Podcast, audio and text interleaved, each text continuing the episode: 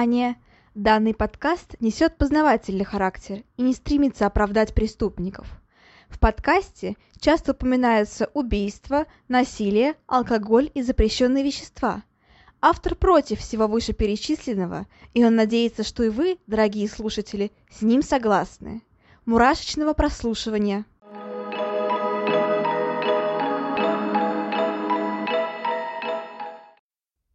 Всем привет! С вами снова Ульяна, и вы слушаете новый выпуск подкаста «Обратная сторона жизни». Всем добро пожаловать! Вот как вы думаете, сколько могут вменить человеку лет за, ну скажем, 8 доказанных совершенных убийств? Пожизненный срок? Возможно, смертная казнь? А что, если я вам скажу, что такому человеку могут дать всего лишь 15 лет. И что если он э, выйдет из тюрьмы, возвратится в то же самое место, где и совершал убийство, и будет жить, как ни в чем не бывало? Думаете, такого не бывает? Но, к сожалению, наверное, к сожалению, бывает. Сегодня мы поговорим о Владимире Ритунском, и это будет очень интересная история. Итак, давайте же начнем. И для начала немножко общей информации. Владимир Летунский – это советский российский серийный маньяк. Он родился в 1950 году и до сих пор жив и вполне себе счастливо проживает там же, где и совершал свои злостные злостные преступления. Вообще у нас давно не было что-то истории про российских и советских серийных убийц, а между тем у нас тоже происходит очень много разных, мягко говоря, неприятных событий. Да, именно поэтому мы сегодня говорим об этом человеке. Итак, кто же такой Владимир Летунский? Кем он был? А, на самом деле, детство у него было не самое счастливое. Как я уже сказала, он родился в 1950 году в Поворино это в Воронежской области. Собственно говоря, оба родителя рано ушли из жизни, а, потому что его отец был болен туберкулезом, а мама раком, к сожалению, она от него и умерла. И соседи часто говорили, что Владимир был ну, достаточно скромным и боязливым ребенком. Он а, никогда не влезал в драки, вел себя довольно-таки послушно и очень сильно был привязан к старшей сестре, которая по факту его и воспитывала. Как я уже сказала, родители он решил, решился довольно рано. Собственно, да, драк он избегал и, говорят, даже боялся крови, поэтому непонятно, как так получилось, что по взрослению, по мере взросления он становился все более и более жестоким. Кстати говоря, а, есть также мнение о том, что Ритунский был склонен к депрессии даже в детстве, но это по его словам. Он говорил про то, что когда был в раннем подростковом возрасте, то пытался покончить жизнь самоубийством. Все потому, что рядом с ним, ну, точнее, я имею в виду в соседнем доме, задушился сосед, повесился, самоубился. И, собственно говоря, Ритунского так сильно впечатлило это событие, что он решил повторить, он впал в депрессию, но у него ничего не получилось. Но опять же, это по словам самого Ритунского, который он, который он сказал психиатру. Когда Владимир вырос, он э, пошел в армию. Кстати говоря, служил он также неплохо, но, в принципе, на самом деле армия каких-то особых впечатлений в его биографии не оставила. После ее прохождения он уехал в Москву на заработки. Там же он нашел свою первую жену, и вроде как они стали вместе жить, все было хорошо. Но на самом деле не все так просто. В 1978 году Ритунский совершает изнасилования. Он был пьяный, а, в невменяемом состоянии, и за это ему дали пять с половиной лет. С этого момента все пошло по наклонной. А, жена Ритунского первая не смогла жить с таким человеком, она ушла от него. И, собственно говоря, Ритунский остался один. Но не так надолго. А далее он уезжает в Благовещенск, где знакомится со своей второй женой. Далее, опять же, свадьба, он выходит на свободу, и вроде как, опять же, все должно быть хорошо, но нет. В 1986 году Ритунский совершает свое первое убийство. Все произошло на свадьбе родственника. И, ну, вы знаете, свадьба без драк не обходится, но в данном случае свадьба не обошлась без убийства. Там он поссорился с одним из своих родственников и несколько раз буквально случайно ударил его ножом. Родственник умер. Ему дали три года за убийство по неосторожности, что я считаю несколько маловато, учитывая, что до этого у него было еще изнасилование – но кто я такая, как говорится, чтобы осуждать? Собственно, ему дали три года, а, он послушно отсидел их все три и в 89 году вышел на свободу. Он уехал в места, где жил раньше, то есть в Поворино. Там, напомню, да, у него была жена, и важный факт, запомните, у него были пасынки. Почему это важно? Потом узнаете. Но запомните, да, что у него от жены были пасынки. Не сыновья, а именно пасынки. Собственно говоря, как я уже сказала, он снова уезжает в Поворино и там продолжает жить. При этом, в принципе, вроде как на первый взгляд, кажется, что его жизнь налаживается. Он не ругается с соседями, в принципе, все у них хорошо, и они выглядят как вполне себе благополучная любящая друг друга семья, там все у них в мире в ладу, но на самом деле нет. Непонятно, что стало причиной начала буквально кровавой бойни. Больше я никак не могу сказать, что вот что ему пришло в голову начать отвратительную серию убийств. Ну, кстати, чуть позже мы поговорим о том, что было в его голове а, из интервью, которое он сам же и давал, но это будет чуть позже. В общем-то говоря, первое именно серийное убийство он совершает 14 июня 1990 года, когда убивает э, девушку по имени Катя Пастушкова. Она работала в местном кафе и возвращалась домой после работы.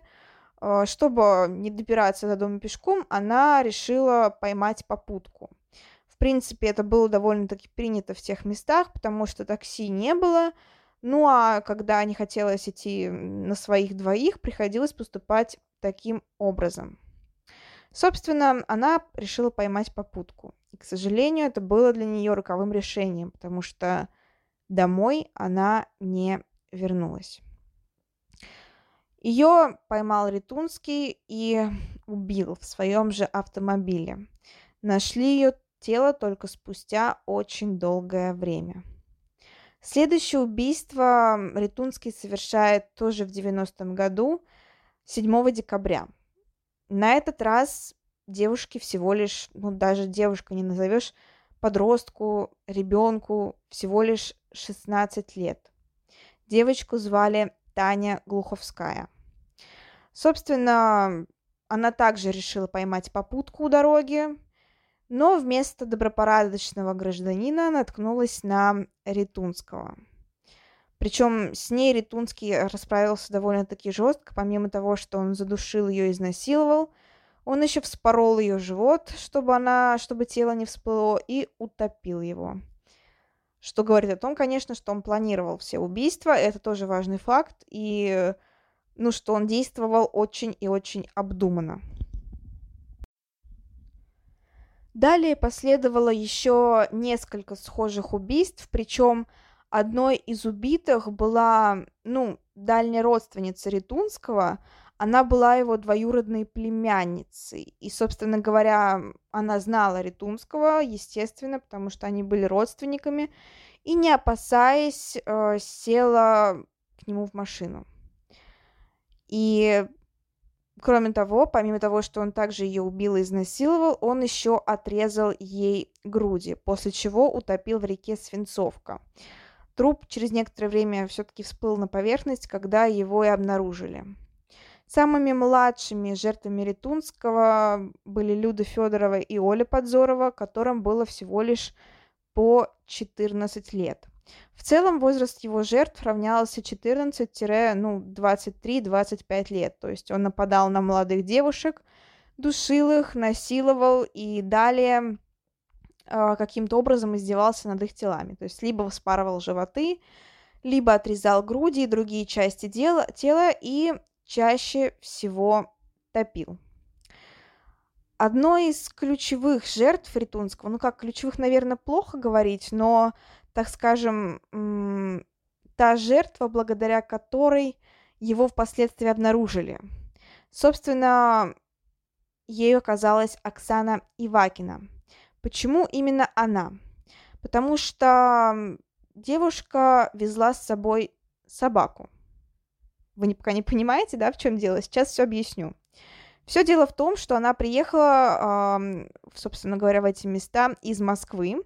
В Москве же она приобрела щенка для подарка своему отцу.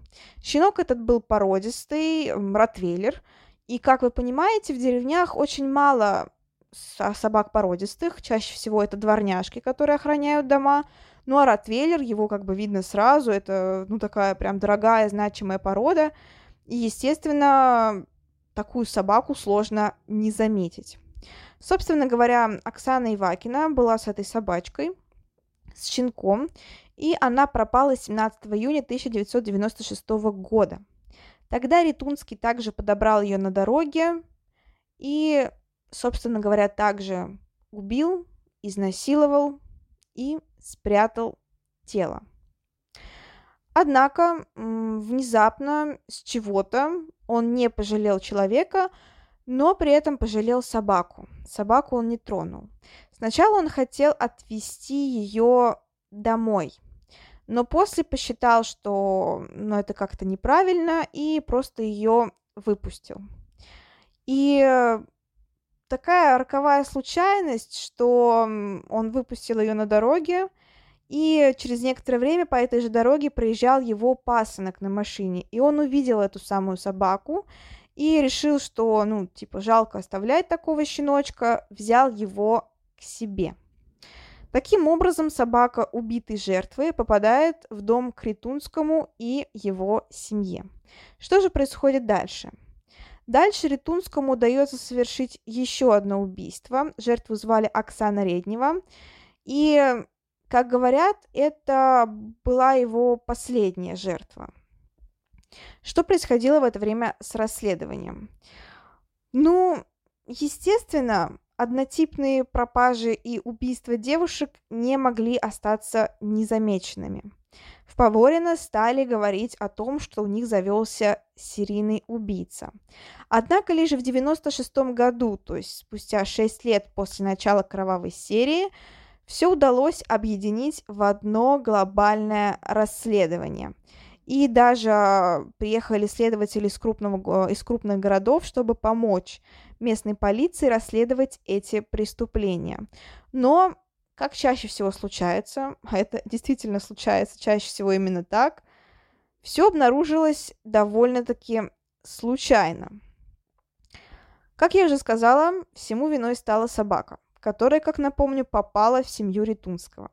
Расследование велось, но улик особых не было, никого толком-то и не подозревали, а у Ритунского, говорят, еще были родственники в милиции, поэтому ну, он узнавал информацию о том, то есть мог, хотя и не очень сильно, но все-таки контролировать то, что знают про серийного убийцу, и как-то, ну, скрываться получше и так далее.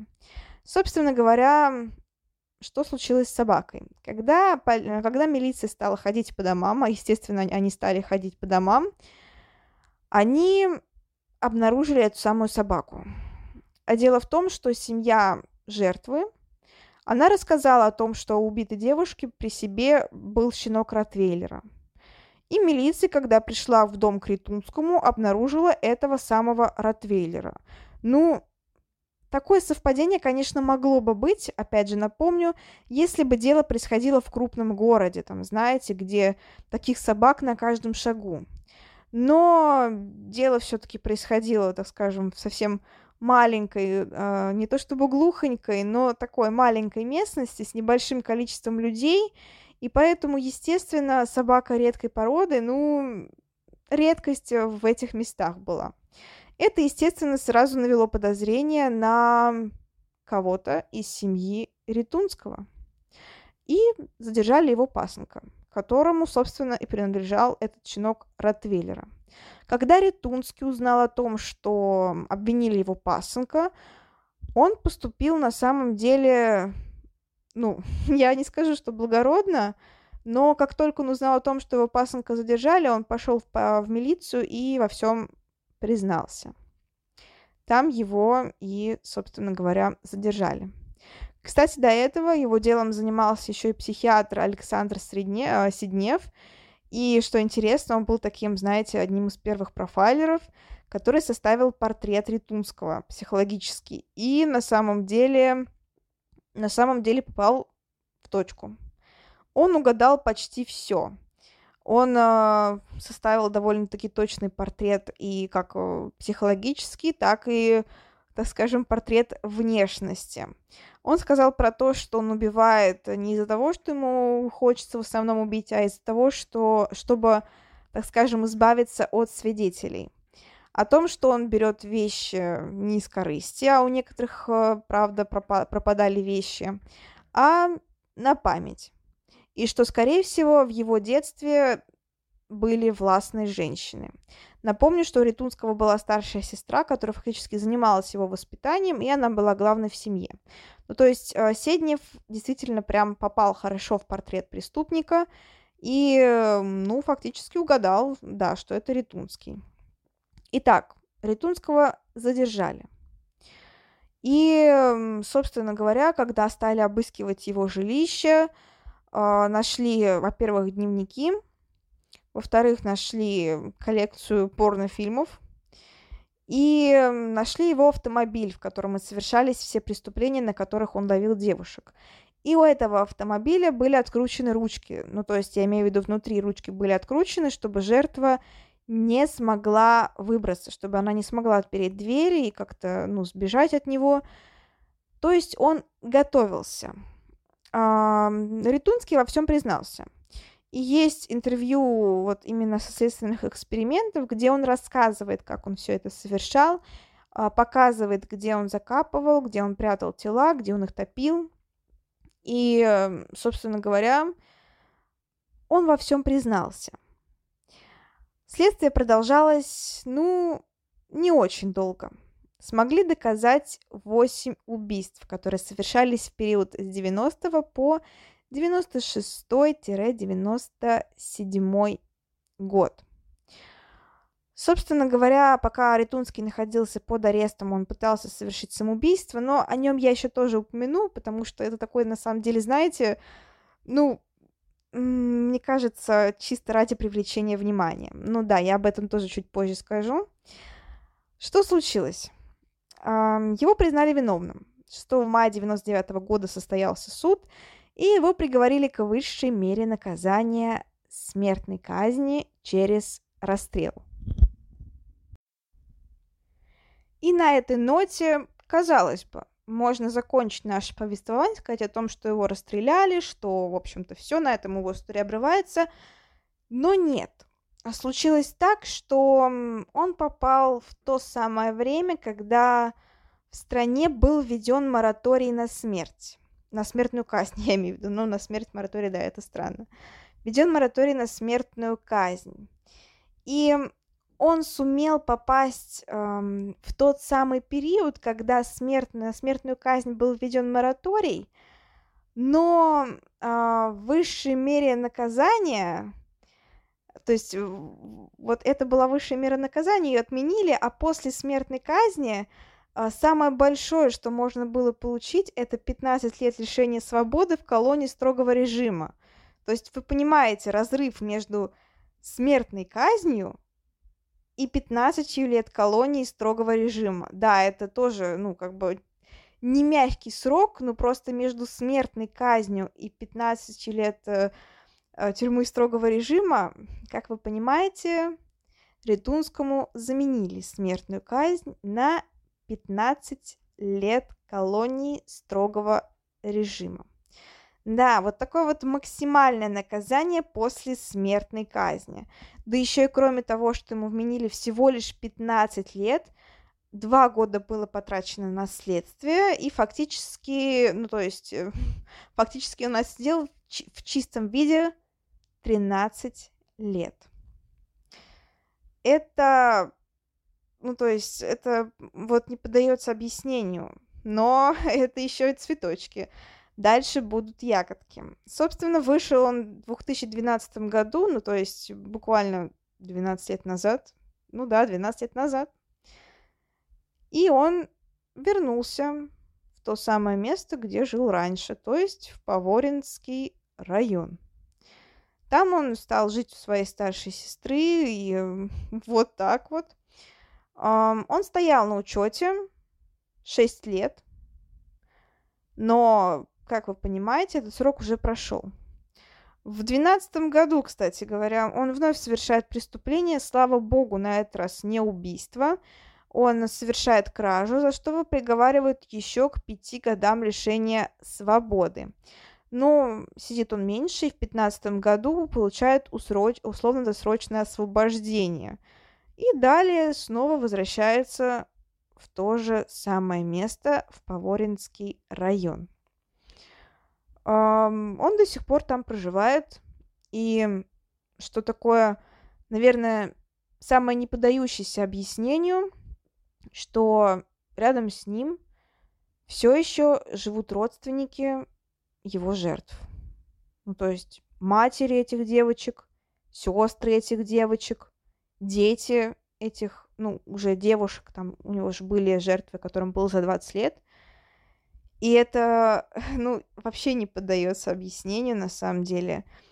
И Ритунский, он отрицает, сейчас отрицает все совершенные им преступления. Он э, не раз давал интервью, выходила программа, во-первых, на НТВ «Говорим показыванием» с, участи- с участием Ритунского, во-вторых, прям сто процентов рекомендую посмотреть э, на канале, по-моему, «За люди», Прям набираете «The люди» на ютубе, и там будет выпуск про Ритунского. А, интересно, безумно интересно и безумно не поддается объяснению. Там есть интервью как с самим Ритунским, так и с, э, ну, с родственниками его жертв. То есть там с мамой одной из девочек, с сестрой одной из девочек. И вот ты их слушаешь и молча офигеваешь от ситуации, потому что Ритунский отрицает свою вину, и он приводит очень странные аргументы. Он э, берет на себя вину за первые два убийства, и то он говорит по типу «они шли и внезапно сами упали на мой нож».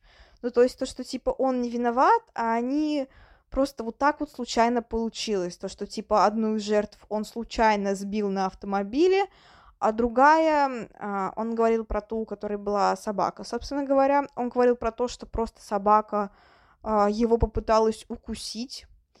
А, она сидела между ног у его, у его жертвы, то, что вот когда они ехали в машине, что собака попыталась его укусить. И Ритунский случайно так сильно отдернул руку, что попал по шее девушки, и она умерла. То есть вы понимаете, насколько это вообще абсурдное объяснение, но вот я даже не понимаю, неужели он сам в него верит? Про остальных жертв он говорит, что он не совершал эти убийства, и что ему просто дали вот эти вот бумаги с показаниями и сказали, типа, либо ты подписываешь, либо ты умираешь. И опять же, в это очень мало верится. Конечно, можно сколько угодно говорить про то, что вот э, бывает такое, что расследование ведется нечестно, что обвиняют совершенно невиновных людей, можно говорить но на Ритунского указывает все. И его автомобиль с а, вот этими вот отсутствующими ручками, и следы спермы, которые были найдены на телах жертв, и, ну, которые совпадала там и группа крови, и все. И другие улики в виде этой самой собаки, которую нашли у Ритунского, и некоторых других вещей девушек. Ну, то есть все, это доказано. При этом возможно, были еще, пропа- а, еще жертвы, потому что пропадало еще несколько девушек, но просто не смогли доказать вину Ритунского ввиду отсутствия улик.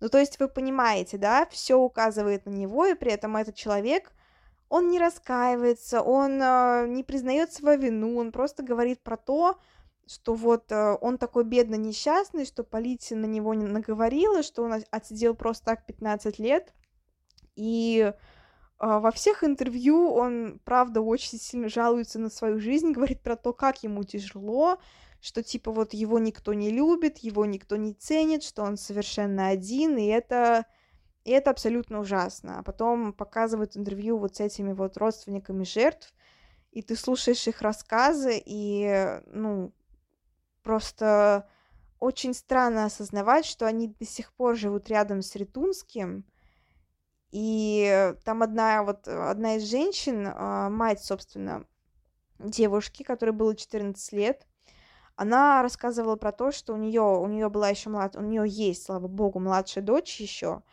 и что а, она до сих пор живет там, в этом районе, рядом с Ритунским. И она рассказывала про то, что когда Ритунского арестовали, что он а, сказал ей, что он выйдет и займется ее младшей дочерью. Женщина не переехала, ничего, она осталась в этом же районе, когда Ритунский вышел. Он действительно пошел на работу к ее младшей дочери и попытался, ну, типа, взять у нее телефон, пригласить к себе домой. И это просто в голове не укладывается. Я вообще не представляю, как они, вот эти вот все жители, могут вот так вот спокойно находиться рядом с человеком, который, ну, который совершил столько убийств и даже не раскаялся в своих преступлениях. И, конечно, да, можно говорить сколько угодно о том, что 15 лет это вообще не срок за такое количество. Конечно, это не срок. Но, ну, как вы понимаете, ему просто вот, вот так вот повезло. Он попал в то самое время, когда э, Россия стояла на пороге нового, нового витка развития, когда все менялось в стране, и когда успели отменить старые законы, но еще не успели, так скажем, применить новые. И в это самое время Ритунский попался. Ну, то есть ему фактически просто действительно вот так вот повезло. Но этот человек, он, ну, он не способен на второй шанс. Типа, если бы он раскаивался, если бы он, ну, хотя бы принес извинения, потому что все говорили про то, что он, он даже, он, он не извинялся ни перед жертвами, ни перед кем. Ну, то есть ему было абсолютно все равно, он отрицал свою вину, жалел только себя. И больше никого. Вот такая вот история. Да, напомню, Ритунский до сих пор жив, и до сих пор он дает интервью и ездит по типа различным программам. За ним даже нет уже административного надзора, то есть типа он абсолютно свободный человек, за ним нет надзора, он не ходит отмечаться там в полицию и так далее, нет, ничего. Он живет совершенно спокойной, обычной жизнью, как и все другие люди. Только вот с таким вот необычным бэкграундом, мягко говоря. Собственно, а, действительно, посмотрите, я вам прям настоятельно рекомендую посмотреть интервью с самим Ритунским и с родственниками его жертв.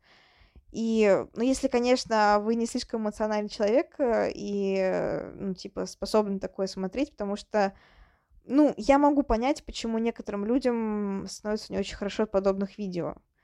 Ну, точнее, от подобного прослушивания, потому что ты вот, ну, просто в голове не укладывается, как это все может происходить рядом с тобой, как э, человек может совершить столько преступлений, при этом не раскаиваться и жить спокойно рядом с теми, чьих детей, чьих сестер он убил.